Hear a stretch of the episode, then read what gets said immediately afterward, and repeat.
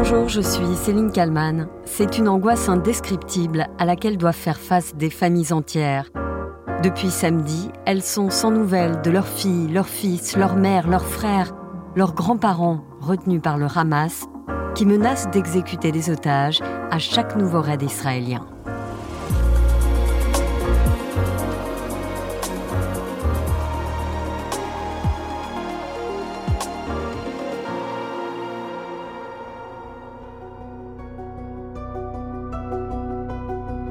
Un cran de plus dans l'horreur, un cran de plus dans la terreur.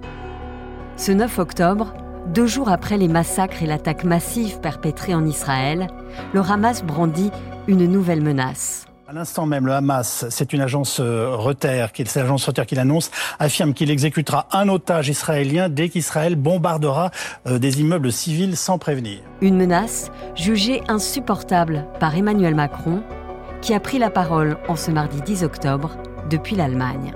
Je veux redire ici combien le chantage qui a été ici revendiqué par le Hamas après ces actes terroristes est odieux et inacceptable. Combien d'otages sont aux mains du Hamas? Le chiffre exact reste inconnu pour le moment. Plus de 150 personnes restent en tout cas portées disparues. Des vidéos circulent depuis le 7 octobre sur les réseaux sociaux, comme celle où l'on voit une vieille dame à l'avant d'une petite voiturette de golf, emmenée par les hommes du Hamas dans la bande de Gaza. Sa petite fille l'a reconnue. Elle est dévastée. C'est horrible de faire des choses aussi cruelles. Elle est forte. Vous pouvez voir qu'elle est assise et qu'elle essaie de leur montrer qu'elle n'a pas peur et qu'elle n'est pas blessée. Et vous savez, s'ils veulent la prendre, ils la prendront avec sa fierté. Yafa Hadar, 85 ans, était chez elle dans un kibbutz lorsqu'elle a vu débarquer des hommes du Hamas. Elle pensait au départ qu'il s'agissait de soldats israéliens. Elle a juste eu le temps de prévenir ses proches, et puis silence radio. Nous ne pouvions plus la joindre. J'ai d'autres membres de ma famille qui vivent dans le kibbutz, et c'est par eux que nous avons appris les choses horribles qui se passent, que des gens sont tués, kidnappés, et que des maisons sont brisées, réduites en cendres. Cette vidéo, c'est la dernière chose que nous savons d'elle. Personne ne sait rien d'autre. Une grand-mère qui, à l'âge de 85 ans, prend toute une batterie de médicaments pour être en bonne santé. Sa petite fille est rongée par l'angoisse et l'attente est terrible. Elle prend beaucoup de médicaments chaque jour pour rester en vie et pour calmer sa douleur, car elle souffre beaucoup.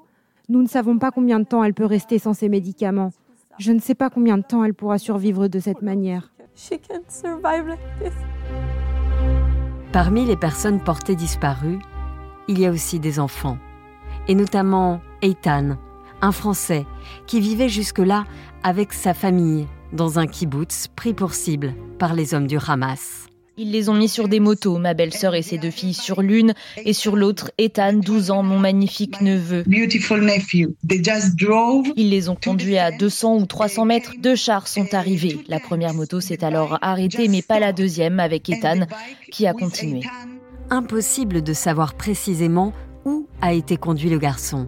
Sa grand-mère a confié à BFM TV sa plus grande inquiétude. Nous ne savons pas où il est, si les terroristes l'ont pris à Gaza, s'ils l'ont tué, s'il a été pris en otage. Nous sommes dans une grande tristesse. Nous pleurons et sommes extrêmement peinés. À l'heure où j'enregistre ce podcast, quatre Français sont morts dans les attaques et une dizaine restent portés disparus.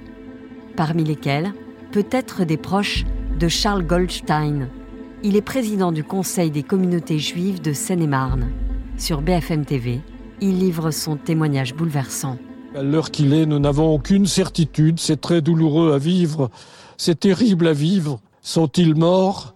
Sont-ils en otage? La chance euh, infime, mais infime, de les retrouver euh, n'existe pratiquement pas tellement elle est infime. Dans l'histoire contemporaine, jamais un nombre aussi élevé de personnes n'a été enlevé. Georges Malbruno, grand reporter au Figaro. C'est une véritable rafle, 150 euh, otages aux mains euh, du Hamas à Gaza. C'est un des éléments du basculement auquel on assiste depuis mmh. lundi. En dehors du, bilan, euh, de l'invasion terrestre, ce facteur otage va peser, je pense, lourd sur Israël, va peser lourd sur le, la conduite de l'opération terrestre qui approche. Georges Malbruno qui, dans 22 heures max sur BFM TV, revient sur ce que c'est que d'être un otage. Il a été retenu en Irak pendant quatre mois, il y a près de 20 ans une prise d'otage, le moment de la capture, les heures qui viennent, elles se ressemblent à peu près toutes. Hein. Je veux dire, la priorité au début, c'est de, bah, c'est de sécuriser les otages et donc d'en les mettre dans un endroit sûr, parce que euh, il y a une loi d'airain en matière de kidnapping, c'est que un otage, un otage mort est un otage qui n'a pas de valeur. Mais lorsque vous en avez 150, hélas, euh, il peut y avoir une série comme ça d'otages qui vont être tués. Alors cette menace brandie par le Hamas peut-elle limiter les possibilités de riposte israélienne? Écoutez la réponse très claire du porte-parole de l'armée, Olivier Rafovitz. Rien ni personne n'arrêtera l'offensive euh, légitime d'Israël contre le Hamas, le djihad islamique, et je lance par votre voix un avertissement au Hamas de tout faire pour protéger les otages des femmes, des enfants, des gens âgés, et qu'il est pour nous inadmissible d'entendre de telles choses, mais par contre, rien ni personne aujourd'hui n'arrêtera l'offensive de Tzal de détruire, d'anéantir, d'annihiler le Hamas, le djihad islamique et leurs acolytes dans la bande de Gaza. Aujourd'hui, tout le pays retient son souffle face à cette équation qui semble impossible à résoudre. Car pour les familles qui n'ont pas la moindre idée d'où se trouvent leurs proches, L'attente, l'inconnu est invivable. Écoutez ce père qui n'a plus de nouvelles de sa fille depuis le 7 octobre. Je pense qu'il est impossible de répondre à cette question. Est-ce que c'est mieux pour ma fille d'être captive ou bien morte L'histoire a montré qu'à la fin, l'issue est la même. C'est la mort. En attendant, l'armée israélienne a mobilisé ses réservistes et renforcer le blocus de la bande de Gaza. 300 000 réservistes qui ont répondu présents à la mobilisation.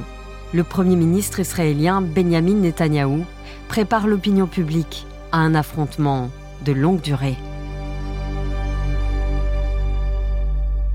Bonjour Tamar Sebok. Bonjour. Vous êtes consultante de BFM TV, correspondante en France du quotidien israélien Yediot Aronot.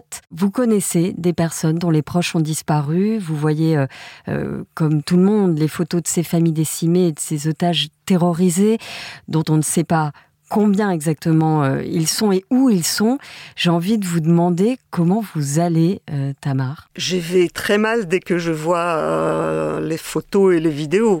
Après, on s'est ressaisi parce qu'on sait que c'est une société en Israël où les gens se soutiennent énormément. Mais dès qu'on entend récits, euh, on voit les familles euh, des disparus, de morts, c'est insoutenable. Vous connaissez, vous, des personnes qui n'ont plus aucune nouvelle de leurs proches? Oui, j'en connais plusieurs. Qu'est-ce qu'il vous raconte? Ça dépend de moments. Au début, euh, il y en a qui disaient euh, quelque part, euh, s'ils sont morts, au moins on saura où ils sont et, qu'est-ce qui leur est arrivé. Maintenant, dès qu'il y a de l'espoir, les personnes disent, on espère qu'ils sont captivité. C'est l'incertitude qui est terrible. Pas tous le, les morts ont été 100% identifiés, ni tous les otages. Aujourd'hui, le porte-parole de l'armée a dit qu'ils ont euh, notifié 50 euh, familles du sort de, leurs proches qui ont été identifiées euh, comme otages de 100%. Mais il, il faut penser qu'il s'agit des enfants, parfois des très bas âges, des personnes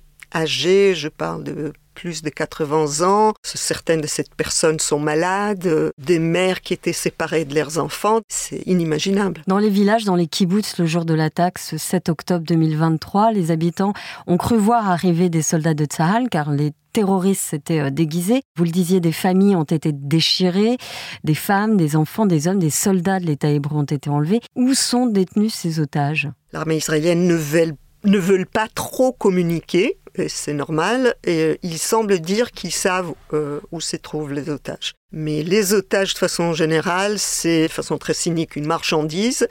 Et donc, on les déplace, on les exhibe quand on en a besoin. Oui, on sait, je crois.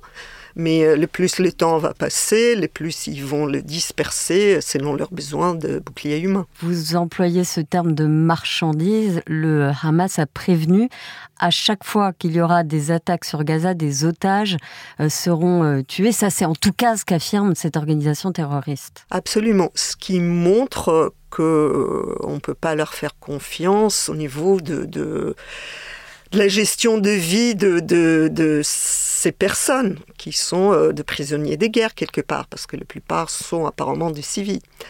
Donc c'est une des raisons pour lesquelles euh, je crois que, heureusement ou malheureusement, l'entrée euh, de l'armée israélienne est éminente, parce que c'est pas comme si ils disent on va s'en occuper de euh, les soigner, euh, attendre qu'il y ait des échanges. ils sont euh, en danger de, mort à chaque instant. C'est un dilemme.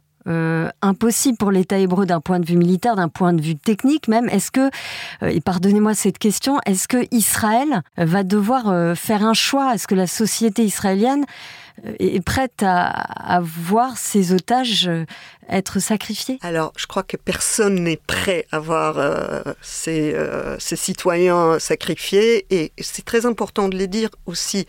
C'est pas Israël qui sacrifie ses, ressortissants, c'est le Hamas. Et le Hamas, il représente même pas le peuple palestinien qui est autant otage d'eux euh, que euh, les habitants euh, des villages autour de Gaza. je veux dire, il y a beaucoup de victimes collatérales. Oui, c'est impossible de choisir. Je crois que la décision était prise parce que ça ne peut pas continuer comme ça, parce qu'on sait que l'Iran est derrière et l'armée israélienne va entrer.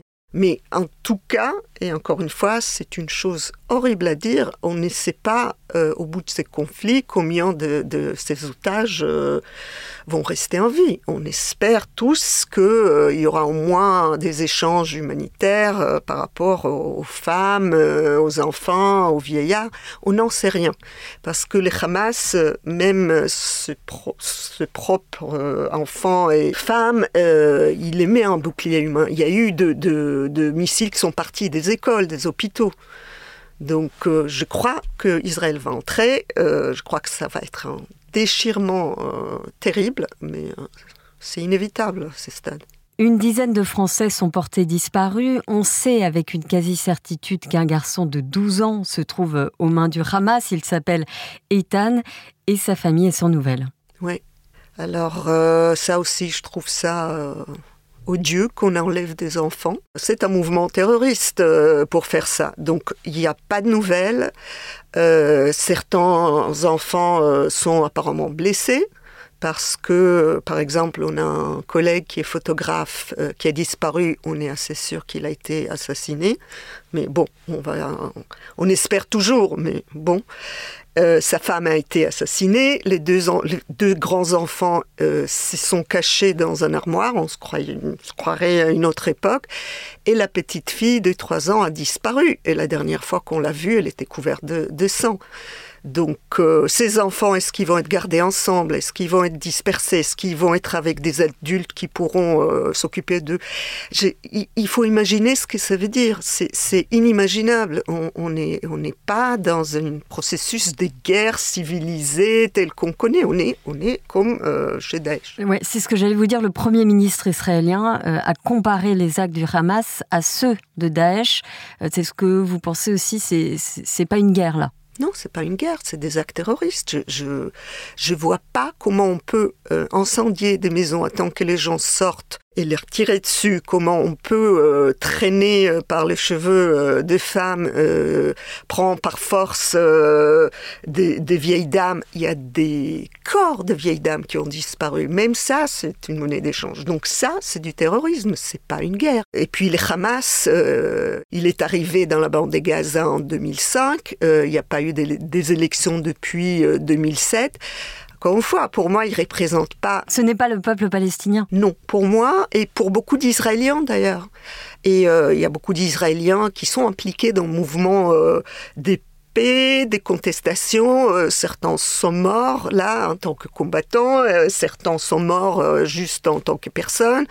Il y a, je viens d'entendre parler d'une, pareil, une femme de 70 ans qui, est activiste sur la frontière, qui s'occupe justement des enfants gazaouites pour faire de sorte qu'ils puissent avoir le, le traitement médical dont ils ont besoin Israël, je vais dire, rien est en bloc. Il n'y a pas de bons, de mauvais, de, gens qui se détestent.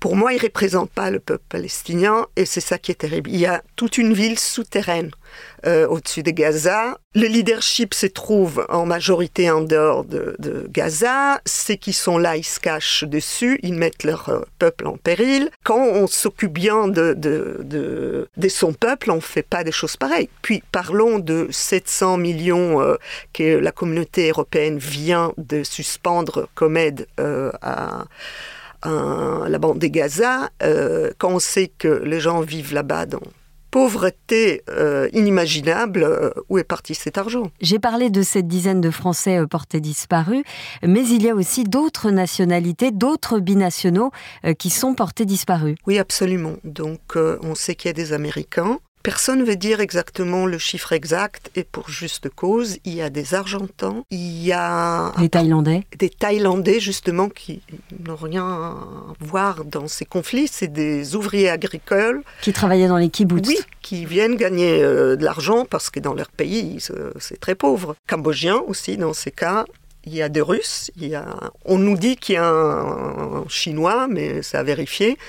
Donc euh, ça, devient international. Ça devient international. Hamas a déjà dit qu'il n'allait pas faire des exceptions pour euh, le binationaux ou pour les citoyens étrangers, ce qui fait que compliquer la situation et qui montre qu'on ne cherche pas à arranger la situation, mais à plutôt euh, impliquer le monde entier. J'imagine que c'est très très dur aussi pour leurs familles qui se trouvent parfois très loin, qui ne savent pas comment gérer. En Israël, il y a quand même une certaine solidarité, il faut le dire. Merci beaucoup, Tamar Sebok d'avoir répondu à mes questions pour le titre à la une. Merci beaucoup.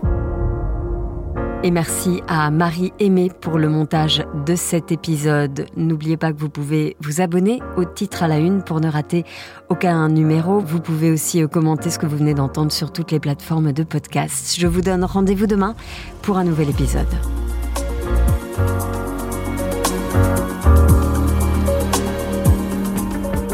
Avez aimé le titre à la une Alors découvrez la question info. Dans l'épisode du jour, on parle de la bande de Gaza.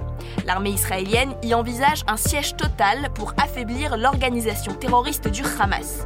Mais en quoi consiste cette stratégie militaire? On en parle avec le chef du service reportage de BFM TV envoyé sur place. La question info, c'est à retrouver en podcast sur bfmtv.com et l'ensemble des plateformes d'écoute.